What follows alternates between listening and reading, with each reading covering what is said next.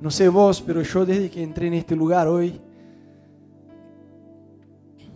sentí una presencia muy especial del Espíritu Santo. Hay una, hay una presencia distinta en esta noche. Y queremos dar libertad para que el Espíritu Santo pueda hacer lo que Él quiera hacer. Amén. Espíritu Santo, te invitamos, Jesús. Te invitamos a este lugar. Decimos que vos sos bienvenido, Señor, que te anhelamos, que te deseamos. Venimos para encontrarnos con vos, Jesús.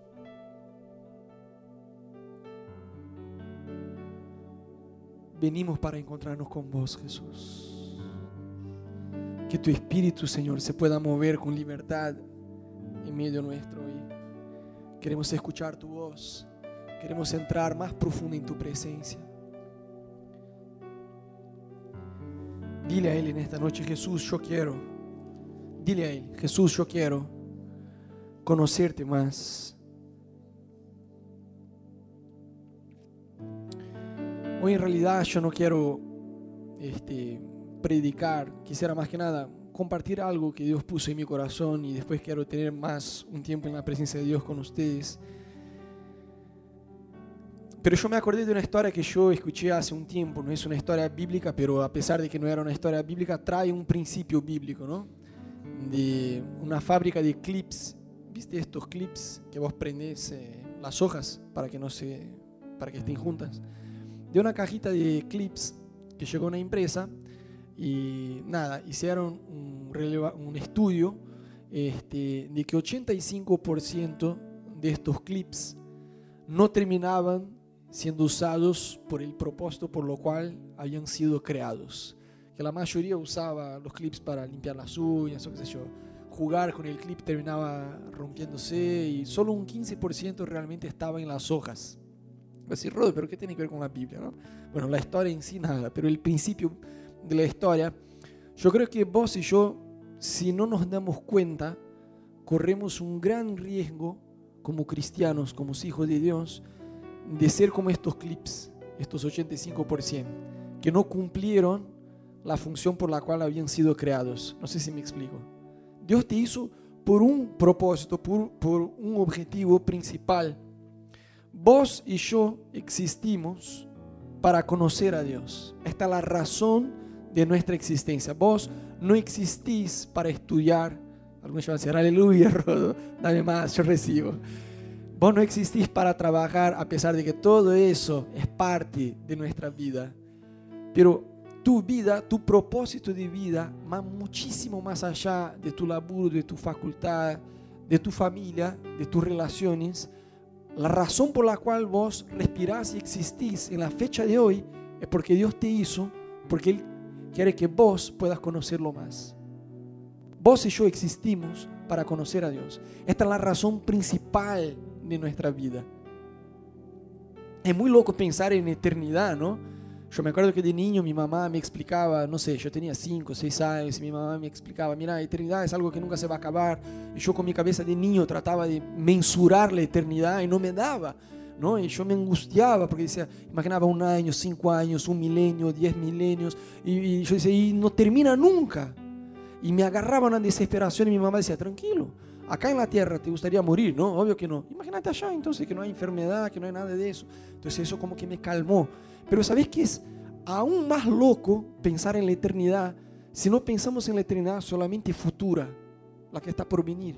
Porque Dios nunca nació, Dios es, Dios ya existe. Nunca hubo el nacimiento del niño Jesús, pero Dios, el Padre, la Trinidad siempre existió.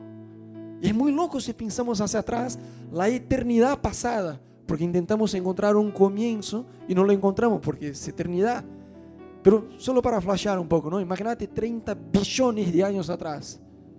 Ni siquiera tenemos como ubicar eso en una línea del tiempo, ¿no? Para decir, estaba en la mitad de la eternidad pasada, porque siempre existió Dios. Pero en algún punto la cuestión es, Dios decidió hacerte a vos.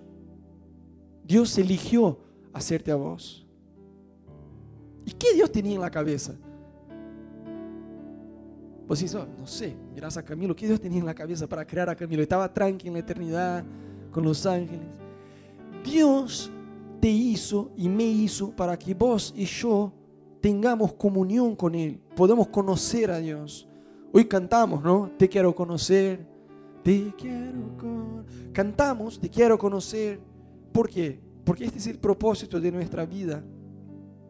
Y sabes, hoy yo pensaba un poco más sobre nuestra real motivación en orar, en buscar a Dios. ¿Por qué oramos? No sé si vos ya te hiciste esta pregunta, ¿no? ¿Por qué oramos? Yo me di cuenta que muchas veces nuestra motivación no es que está mal, está recontra mal. ¿Por qué oramos? Sí, Rodo, qué sé yo, voy a la iglesia desde niño, me enseñaron que está bueno orar, qué sé yo. Muchas veces nuestra real motivación al, entre comillas, buscar a Dios es para obtener cosas. Y no es que está mal pedir cosas a Dios. Dios es un padre, a Dios le encanta regalarnos cosas. No es que está mal orar para encontrar un laburo, para que te aumenten el sueldo, para casarse, los solteros digan aleluya, yo recibo. Todo eso está bien. Pero sabes que si nuestra relación con Dios se queda solo en este lugar de pedir cosas, no maduramos en nuestra relación con Él. Solemos orar para obtener cosas, cosas naturales o cosas emocionales, inclusive ministeriales, un riesgo que todo misionero, todo pastor, todo cristiano que está involucrado en el ministerio pasa, es buscar a Dios simplemente por resultados. Voy a orar, Señor, voy a orar para que la iglesia crezca, voy a orar para que la gente madure, voy a orar para que... La real motivación mía no está bien si yo lo hago así. Debemos orar para conocer a Dios. Deberíamos estar en este lugar de oración más para entregar en lugar de recibir. No sé si me explico. Recibimos cuando oramos, ¿sí o no? Sí, y está bien. La Biblia dice, el que busca, encuentra. El que pide, recibe. Al que toca, se le abre. Entonces hay una respuesta de Dios a nuestras peticiones. Insisto, está bien. Viste que hay gente que dice, no, yo no pido nada, yo solo agradezco. Esto es una falsa humildad y una religiosidad tremenda. Como hijos podemos y debemos pedir. La aposta de lo que yo les estoy compartiendo hoy es que nuestra relación con Dios debe ir más allá de pedir a Dios. La oración no es un lugar donde yo obtengo algo solamente de Dios, sino principalmente es un lugar donde Dios obtiene algo de mi parte, de mi prioridad, de mi tiempo, de mi, de mi corazón. Entonces, la oración debería ser un lugar mucho más de renunciar en lugar de solamente soñar.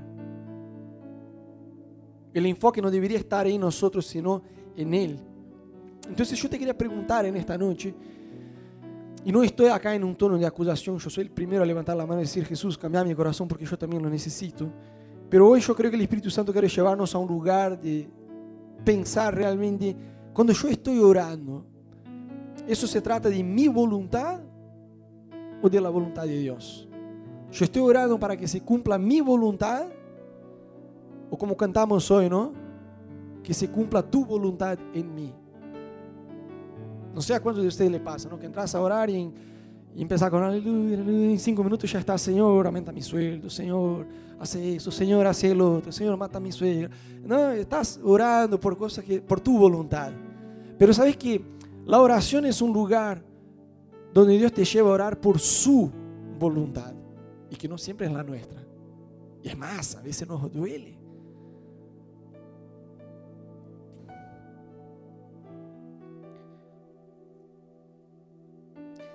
Yo me acuerdo de tiempos de oración que yo tenía en Brasil, cuando estaba en este proceso de venirnos a Buenos Aires.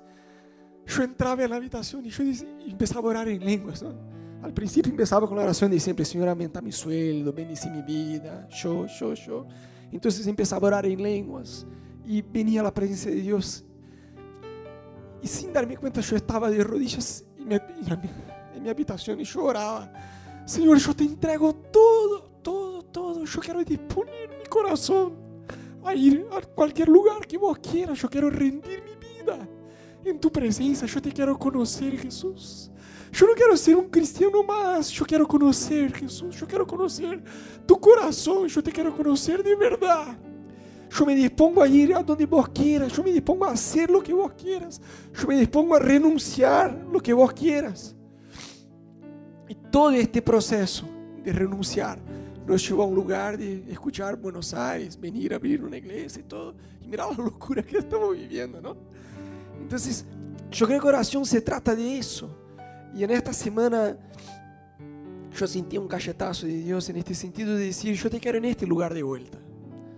Yo no te quiero solo en este lugar de orar para la iglesia crecer, orar para que yo pueda bendecir tu vida financiera. Yo te quiero en este lugar de quebrantarse en mi presencia. Está bien cuando vos recién llegás a la iglesia y empezás a orar, vas por este camino.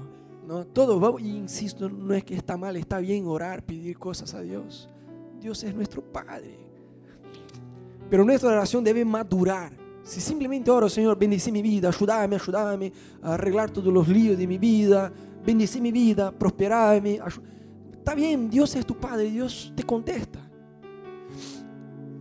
Pero sabes que Dios espera de vos y yo madurez. Y cuando un cristiano madura, no es solo cuando ora todos los días, sino cuando ora de la forma correcta. Y la forma correcta cuando vos entras en este lugar de decir, Señor, yo tengo mis planes, yo tengo mis sueños, pero yo me rindo de verdad a ti. ¿Qué vos querés de mi vida? Yo no quiero vivir mi vida, yo no quiero tener una vida para vivir. Yo quiero vivir tu vida, yo quiero lo que vos tenés soñado para mí. Porque vos tenés ya una vida soñada para vos. Y cuando vos empezás a madurar en tu oración y llegar a este lugar de decir, Jesús, yo renuncio mi vida, yo te quiero conocer posta. Uf. Pasan cosas en tu vida que son inolvidables. Yo creo que el Espíritu Santo quiere llevarnos esta noche a un lugar donde lo único que necesitamos y lo único que deseamos es estar con Él. Y absolutamente nada más. Yo me acordaba hoy por la tarde, en Brasil teníamos una perrita, va, mi suegra tenía una perrita, no sé cómo una serpiente convive con, con una perrita, pero bueno, la tenía. La amo, mi suegra, es un chiste. Pero teníamos una perrita que era tipo una salsicha, que se llamaba Maduca. Esta perra, no sé, tenía tipo un cerebro humano en ella. Era la perrita más increíble que yo conocí. Ya está en el cielo con Jesús, amén. Pero bueno, era una perrita así chiquita y era muy personaje. Y viste que en Curitiba, en mi ciudad, en el sur de Brasil, hace bastante frío, pero mal, mal. Eso que estamos acá es tipo el verano de allá, ¿viste? Hace frío, de verdad que hace frío. Y muchas veces estábamos ahí en la casa de mi suegra y mi suegro, mi cuñado, alguien le decía, Maduca, afuera. Y ella se hacía, porque a ella le encantaba estar con nosotros, ¿viste? Ella iba, comía la comida de ella, mordía algo y venía comiendo y estar con nosotros y cuando se terminaba de, de, tragar volvía a su plato a masticar algo más y venía a masticar ahí cerca de nosotros porque quería estar con nosotros, ¿no? Entonces cuando alguien le decía, Maduca, afuera, se hacía de tonta, así como, no me están hablando como, sigan ahí, decía, Maduca, afuera. Entonces miraba y estaba ahí, entonces se acostaba al piso, decía, no, no, no, no es para acostarse, afuera. Entonces iba como un soldado arrastrándose por el piso y en la puerta miraba hacia atrás como, de verdad me vas a echar, o sea, andate afuera. Pero era muy personaje la perrita. Quería estar con nosotros. Y yo creo que Dios quiere que vos y yo seamos como esta perrita que yo quiero estar con vos, Jesús. y Él no te va a decir afuera. Porque lo que Dios más desea es estar con vos. Esta es la razón de, de tu existencia, de mi existencia. Y sabes, es tan fácil, pero tan fácil perder el enfoque. Nos preocupamos, nos enganchamos con tantas pavadas. Y las cuentas a pagar, y el trabajo, y, la empresa, y eso y el otro. Y nos olvidamos de la razón por la cual respiramos, que es conocer a Dios.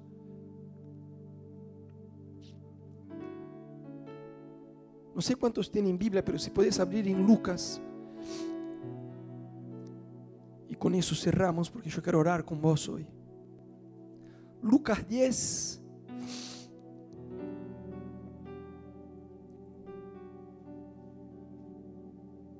Vamos a leer del 38 al 45. Dice así, mientras iba de camino con sus discípulos, Jesús entró a una aldea y una mujer llamada Marta lo recibió en su casa. tenía ella una hermana llamada María, que sentada a los pies del Señor escuchaba lo que él decía. Marta, por su parte, se sentía abrumada, inquieta, porque tenía mucho que hacer. Así que se acercó a él y le dijo, Señor, ¿no te importa que mi hermana me haya dejado sirviéndote sola? Dile que me ayude. Marta, Marta, le contestó Jesús, estás inquieta y preocupada por muchas cosas, pero solo una es necesaria. María ha escogido la mejor y nadie se le quitará. Acá vemos una historia de dos hermanas que recibieron a Jesús a casa y Marta trataba de arreglar la casa. Fíjate que Marta no estaba haciendo una cosa que está mal. Estaba sirviendo a Jesús. Ella estaba tratando de cocinar, limpiar la casa para que Jesús se sintiera cómodo. Pero María, por otro lado, a ella no le importó tanto cuán arreglada estaba la casa, qué le ibas a ofrecer a Jesús, a Jesús de comer. Ella entendió que tenía una oportunidad que era única. Jesús, el que sanaba, el que liberaba. Dios estaba en su casa. Dios estaba en su casa. Y ella no quería perder tiempo trabajando, ella quería estar con Él. Estar con Él. Entonces, ambas estaban con Él, pero en realidad solo una estaba en Él. ¿Cuál es la diferencia de estar con Él y estar en Él? Vos podés estar con Él, vos podés estar acá en la iglesia, vos podés ser cristiano, vos podés entrar a otra habitación y estar con Dios, pero estar en Él es otra cosa. Tus, tus prioridades cambian, tus sueños cambian, tu agenda cambia. Te va a costar. Déjame decirte eso, porque hay mucha gente afuera predicando cualquier cosa. Vení, vení a la iglesia, vení a caminar con Dios, que todo va a estar bien. No, no, no, no. Quizá va a empeorar. Porque el verdadero evangelio dice, el que quiere ser mi discípulo, niegue a sí mismo, lleve su cruz. Eso habla de muerte. Y obviamente no una muerte natural, porque eso a todos nos toca. Muerte a tus proyectos, a tus sueños, a lo que vos querés y anhelás. Morís, ya no tenés voluntad propia. Dios pasa a estar en este lugar donde Él guía tu vida, donde Él guía tus compromisos, donde Él guía tu agenda. ¿Me siguen? No es fácil, todos estamos en este proceso. Pero esta es la diferencia de estar con Él y estar en Él. Judas estaba con Él, así como Pedro. Ambos fallaron. Uno se suicidó, Judas, porque estaba con Él. Pedro fue restaurado porque eligió estar en Él. Yo me acuerdo que en mi, en mi juventud entré en una gran crisis pero mal, mal, mal. Porque yo siempre fui un tipo recontra indisciplinado. ¿Viste? El capítulo final de Netflix que te dice, ¿querés ver el próximo? a mí no me salta eso que sí, quiero, obvio que quiero. Y si hay 15 temporadas, no duermo tres días seguidos viendo. Soy un tipo absolutamente indisciplinado. Hoy menos, pero antes en mi juventud yo era realmente profesional en eso. Y me acuerdo que hubo un tiempo que a mí me costaba, pero mal orar. Ya hacía muchos años que yo estaba en la iglesia. Y a mí me costaba mantener una vida de oración. Yo estoy completamente convencido que el desafío más grande que cualquier cristiano tiene no es perdonar, no es hacer milagros, vida de oración. ¡Puf! Eso es lo que más nos cuesta. Todos los cristianos vamos, y yo soy parte, ¿no? Eh, soy el primero a levantar la mano. Todos vamos en etapas. No, ahora yo estoy en una etapa de 10, Rodo. Oro todos los días, leo la Biblia todos los días, voy de 10. Y ahí entramos en una nueva etapa que un día sí, otro no, tres sí, cuatro no, y empezamos a pifear. Y ahí volvemos a estar en una etapa más disciplinada, y ahí volvemos a entrar en una etapa peor, y vamos como una montaña rusa. Ahora voy bien, ahora voy mal, ahora voy bien, ahora voy mal. Yo estaba en una etapa mal, me sentía muy culpable. Y fui a hablar con mi pastor en aquel tiempo, era mi suegro. Y yo abrí mi corazón con él y dije, mira, yo me siento muy mal, porque cuando yo recién volví a la iglesia, no me costaba orar. Yo estaba en lo que hablamos otro día, ¿no? Del primer amor. ¿Cuántos estaban cuando hablamos del primer amor? Hace, no sé, dos, tres semanas. Yo estaba en el tope del primer amor. Entonces yo me encerraba en la habitación y pasaba sábado todo el día con él. Leyendo la Biblia, orando. Y no era que yo tenía una planilla, que tenía, yo tenía que disciplinar mi corazón a hacer. Yo lo hacía, sin darme cuenta ya estaba, ya hacía. No era que yo cumplía, hoy me toca leer tres capítulos de la Biblia. Listo, terminé. No, yo estaba con Él todo el día, orando, leyendo la Biblia. No me costaba relacionarme con Él. Y después estaba haciendo facultad, todo, trabajando, y era como, Señor, me cuesta. Y eso me dejaba muy pesado, muy culpable. Y mi suegro me dijo, Rodo, vos sabés que vos te sentís culpable porque sos muy ingenuo. Tenés una idea de, que porque vos amás a Dios, todo debe resultarse fácil. Y la verdad que a pesar de que vos tengas pasión por Dios, tu carne no ama a Dios. Carne no se convierte, carne se, crucifica. Y hay dos tuyos allá adentro. Hay uno que ama a Dios y quiere a Dios, pero tu carne no quiere. Y nunca va a querer.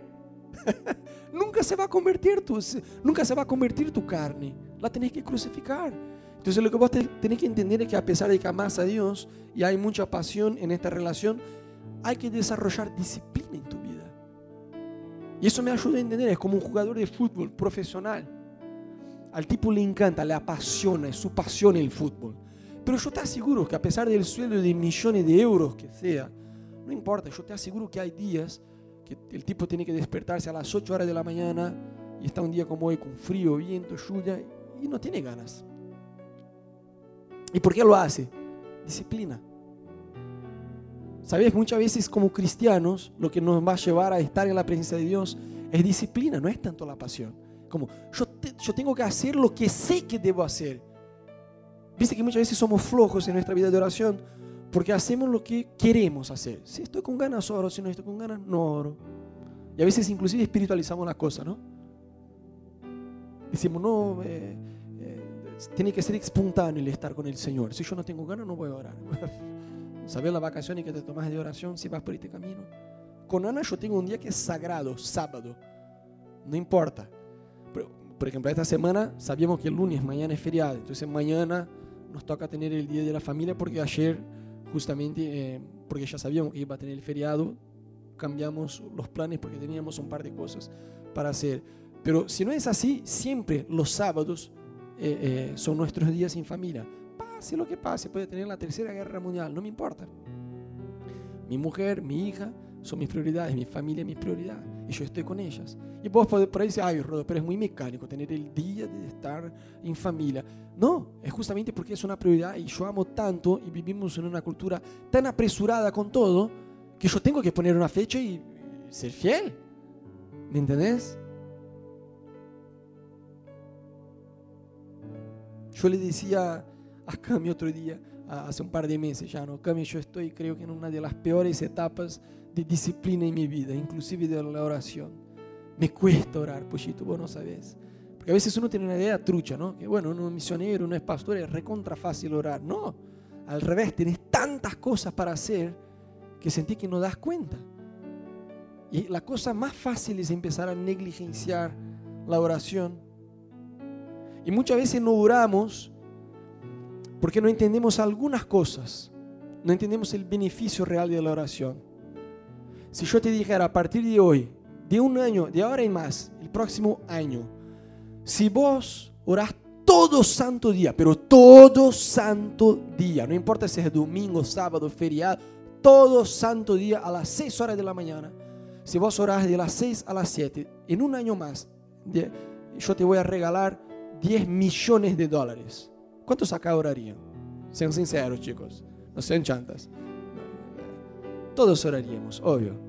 Es más, iba a poner 50 celulares para tocar por las dudas de no perder el horario. No es solo que te esforzaría para despertarse temprano, te esforzaría para dormir temprano. Porque quería estar despierto y bien para orar y tener al final de un año 10 millones, ¿sí o no? ¿Estoy hablando una tontería? No pero la, cosa es, no ganamos plata cuando nos juntamos con Dios. Ganamos algo mucho mejor, la relación con Jesús. Pasa que no la valoramos. ¿Ves? Mucho menos, un millón de dólares. Yo oraría todos los días. Más, si dijera seis veces al día. Sí, como vos quieras. Paso el día en oración, pero al final dame un millón. pero no entendemos el real beneficio de la oración. Si yo realmente oro y tengo una vida de oración, ¿qué va a pasar? Voy a conocer más a Jesús, voy a vencer mis pecados, Dios va a transformar mi carácter, Dios me va a llevar a un futuro glorioso, voy a cumplir su voluntad, voy a dejar una semilla en esta tierra, una herencia para mis hijos. Pero todo eso como, nah, un millón es mejor. No entendemos el real beneficio de la oración. También no entendemos nuestra real necesidad. Si yo te dijera, mira, vos tenés una enfermedad que es mortal, mortal se dice, mortal, pero todos los días tenés que tomarte esta pastilla a las 3 horas de la tarde. Si no la tomas, chao, te encontrás con Dios. 3 y 1, morís. Vas a morir si no tomas. ¿Cuántos acá tomarían la pastilla todo santo día a las 3 de la tarde? ¿Sí o no? ¿Alguien se iba a olvidar? No. Obvio que no. ¿Por qué? Te morís. Si te iba de viaje, llevarías 50 billones de pastillas eh, por las dudas, ¿no? Tendríamos toda la preocupación de tomar todo el recaudo para que no pasara de que nos quedáramos en la pastilla, porque si no, íbamos a morir. Con la oración no entendemos nuestra real necesidad. Yo conozco personas que fallaron, pero olímpicamente con Dios. ¿Por qué? Porque no tuvieron la real conciencia de su necesidad de estar en la presencia de Dios. El rey David el gran rey David de la Biblia, se volvió un adúltero y un asesino. Yo te aseguro que en aquel día no debe haber eh, tenido su tiempo a solas con Dios.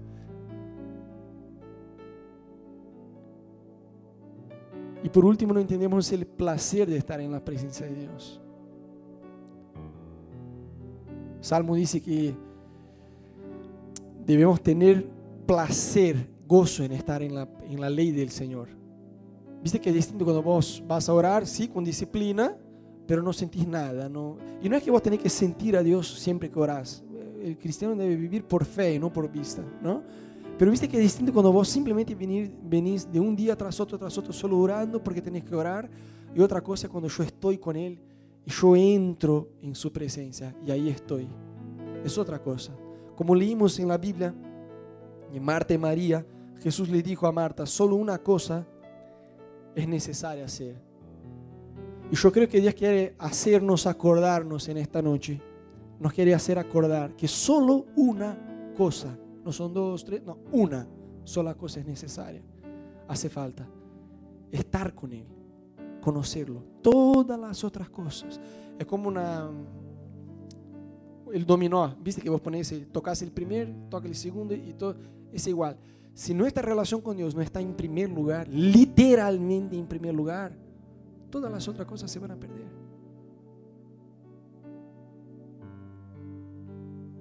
Cerra tus ojos ahí en tu lugar un cachito.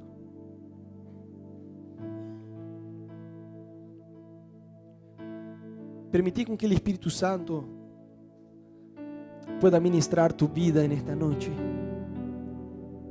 La presencia de Dios está acá.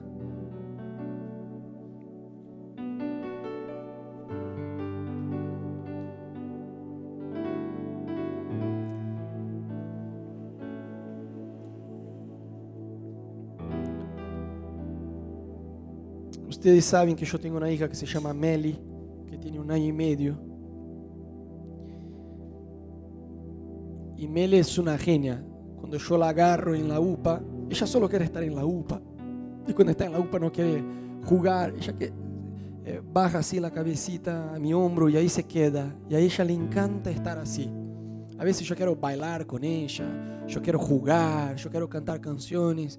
Pero ella prefiere solo estar en mi UPA y acostarse a mi hombro. Y a ella le encanta estar en este lugar con el papá. Y yo, imagínate, pierdo el, tiempo, no sé, me pierdo las fechas, yo me las pierdo. Porque a mí me encanta estar con ella así.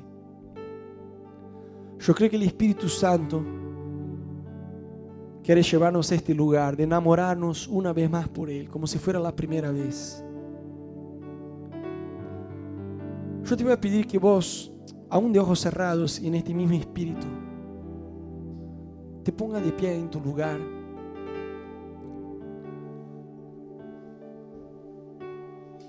Yo creo que el Espíritu Santo quiere ministrar nuestra vida en esta noche.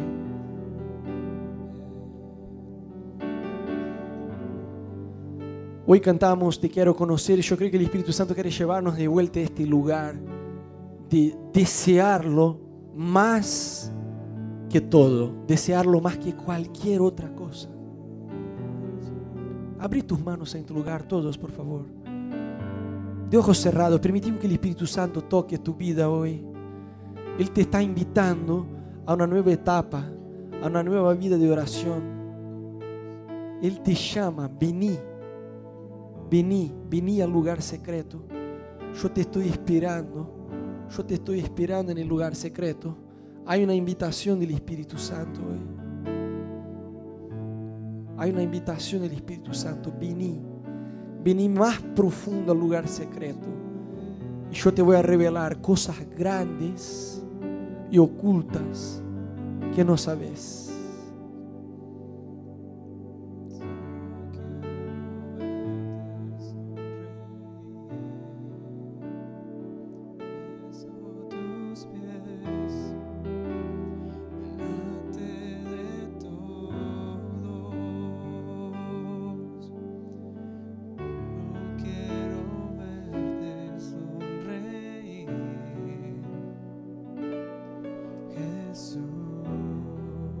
A hablar a Dios con tus propias palabras. Dile, el Jesús, yo quiero, yo quiero más de tu presencia en mi vida. Yo quiero tener una vida de oración más disciplinada. Yo quiero tener una vida de oración con vos. Sabe que yo trabajo desde mi casa. Yo tengo una oficina ahí en mi casa. Y muchas veces yo estoy, viste que yo me quedo con Meli por la mañana, mientras Ana labura. Y cuando Ana llega a casa a mitad del día, yo tengo que trabajar desde mi casa. Entonces yo cierro la puerta y estoy ahí laburando toda la tarde. Y Ana entonces se queda con Meli. Y varias veces al día, mientras yo estoy laburando, Meli viene a la puerta de, de mi oficina y golpea la puerta. Y yo escucho ella diciendo, papá, papá. Yo sé que ella quiere jugar y a veces yo escucho a Ana al fondo diciendo, Meli, vení, vení, vení, papá está laburando. Pero ella a veces, a insiste, ¿viste? Dice, papá, papá, papá. Y yo no me aguanto, yo no resisto. Yo abro la puerta, me olvido de lo que estoy haciendo. Y yo la agarro. Y yo la abrazo y estoy con ella. Sabes que Dios es igual. Dios tiene una debilidad. La debilidad de Dios. Dios no resiste a tu clamor. Dios no resiste a tu invitación.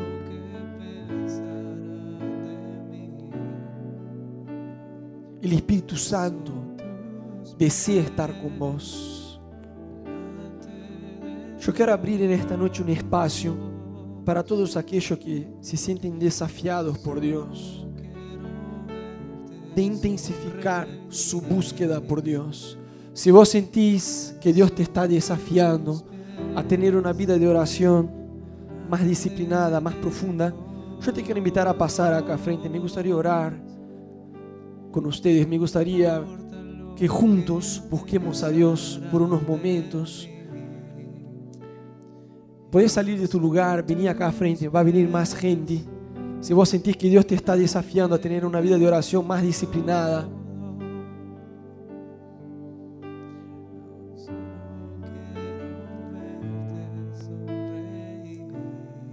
y vos vas a venir, pero vos no vas a esperar simplemente que yo ore por vos. Podés venir, los que pasen, pueden venir bastante más a frente, así liberan espacio a la gente que llega atrás. Vos no vas a venir con una actitud pasiva de esperar que yo ore o alguien ore por vos. Yo te quiero animar que vos llegues acá y vos puedas levantar tu voz y con tus propias palabras vos puedas empezar a alabar a Dios y vos puedas empezar ahí en tu lugar a decir a Dios, Jesús, yo quiero corresponder a tu amor, yo quiero corresponder a tu voz, yo quiero corresponder a tu llamado, yo quiero que mi vida de oración de ahora en más pase a ser otra vida de oración, Jesús. Yo te quiero conocer, Jesús. Yo te quiero conocer, Jesús. Yo quiero estar en este lugar secreto, Jesús, para oír tu voz. Abrí tus manos. Ustedes que pasaron acá, levanta tu voz, abrí tus manos. Dile, Jesús, yo quiero estar en este lugar secreto. Yo quiero ser un hombre, yo quiero ser una mujer de oración. Yo quiero, Jesús, yo quiero escuchar tu voz. Porque hay un llamado, Dios, hay un llamado sobre mi vida. Y yo no quiero, Señor, quedarme atrás. Oh Espíritu Santo. Más,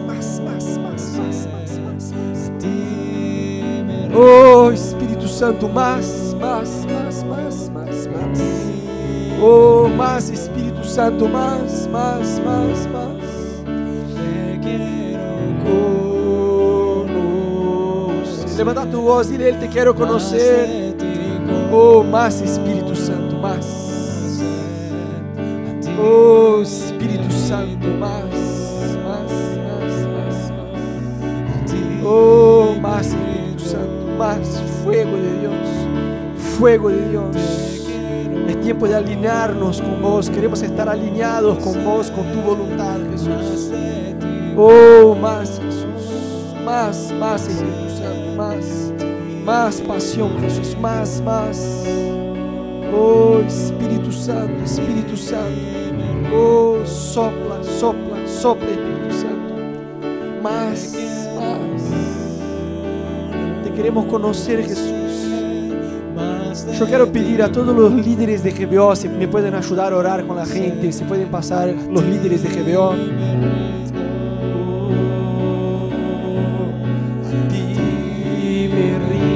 Levanta tu voz, dile a él, a ti me rindo, te quiero conocer, Jesús. Conocer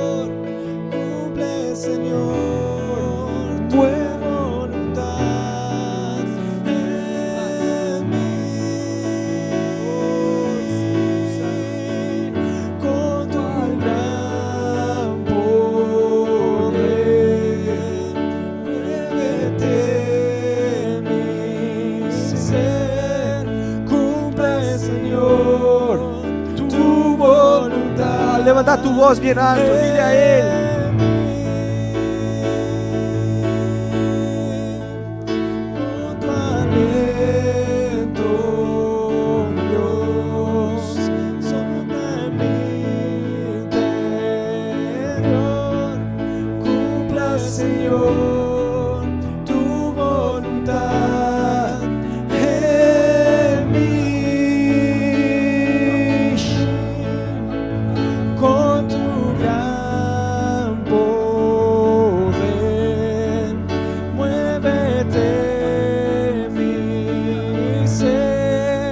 ser. Vos que no viniste acá, yo te quiero animar que ahí en tu lugar, que vos te puedas juntar con alguien más, que nadie esté solo ahora, ministrar la vida de alguien, juntate de a dos o de a tres, no importa, pero ministrar la, vi- la vida de alguien, ministrar la vida de alguien.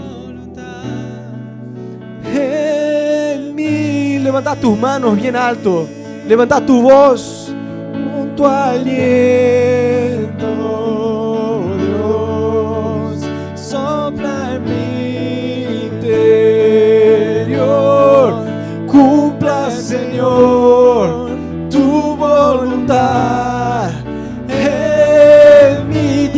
Cumpla tu voluntad en mí, más alto, cantale a Él más alto de todo tu corazón.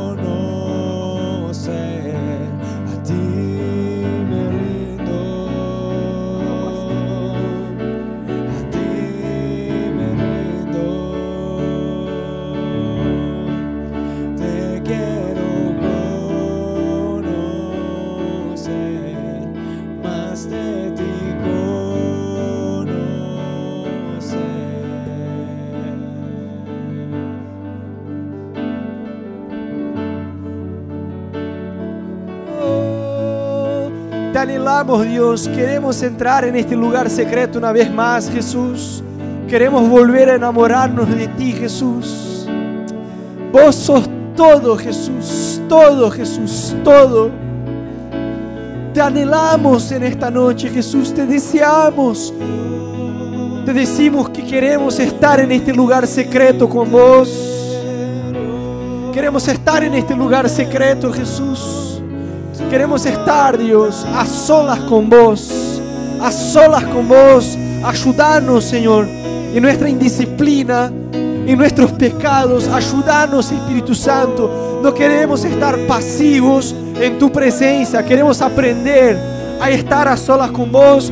No queremos jugar de ser cristianos. No queremos jugar de venir a la iglesia. No queremos jugar de venir simplemente a estar en tu presencia una vez en la semana. Sino queremos estar en ti. No solo con vos, sino en vos, Jesús.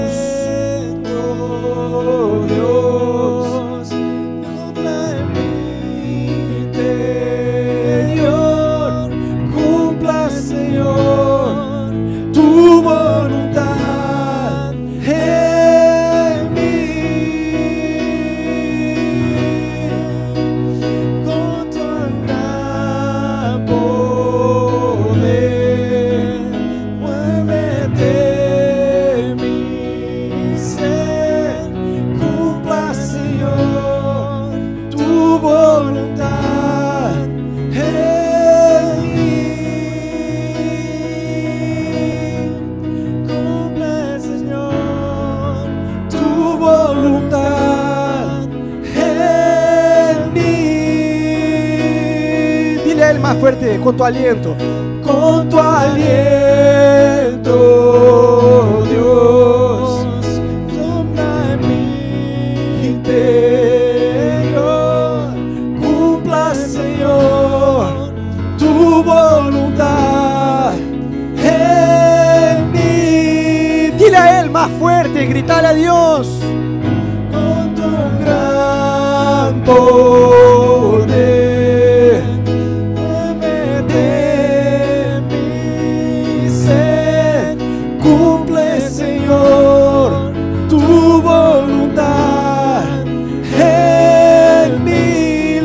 Tus manos bien alto. Dile una sola voz. Con tu aliento,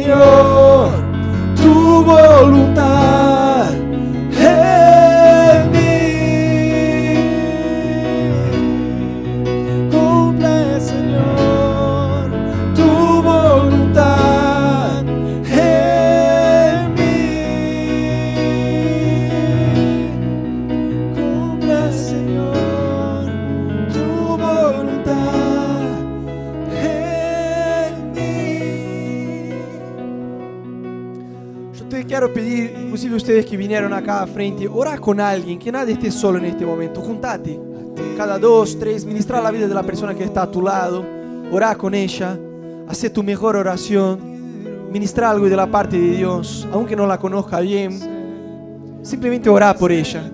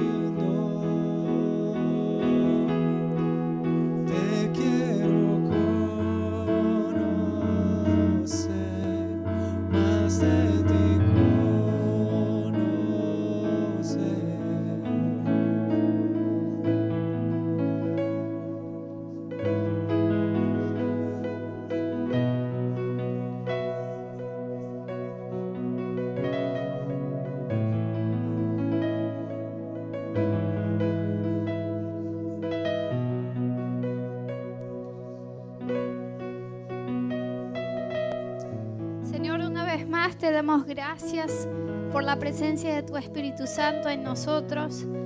Señor, clamamos a ti, enamóranos otra vez, enfócanos otra vez, Señor, en tu presencia, que nada más nos saque de este lugar, donde queremos estar con vos, donde queremos conocerte. Cambia algo en nuestro interior en esta noche, Dios, para que esto no sea solo una promesa que te vamos a hacer de palabras, sino que en nuestro corazón, en nuestro espíritu, Señor, algo nuevo empiece a ser generado para que deseemos tu presencia por sobre todas las cosas.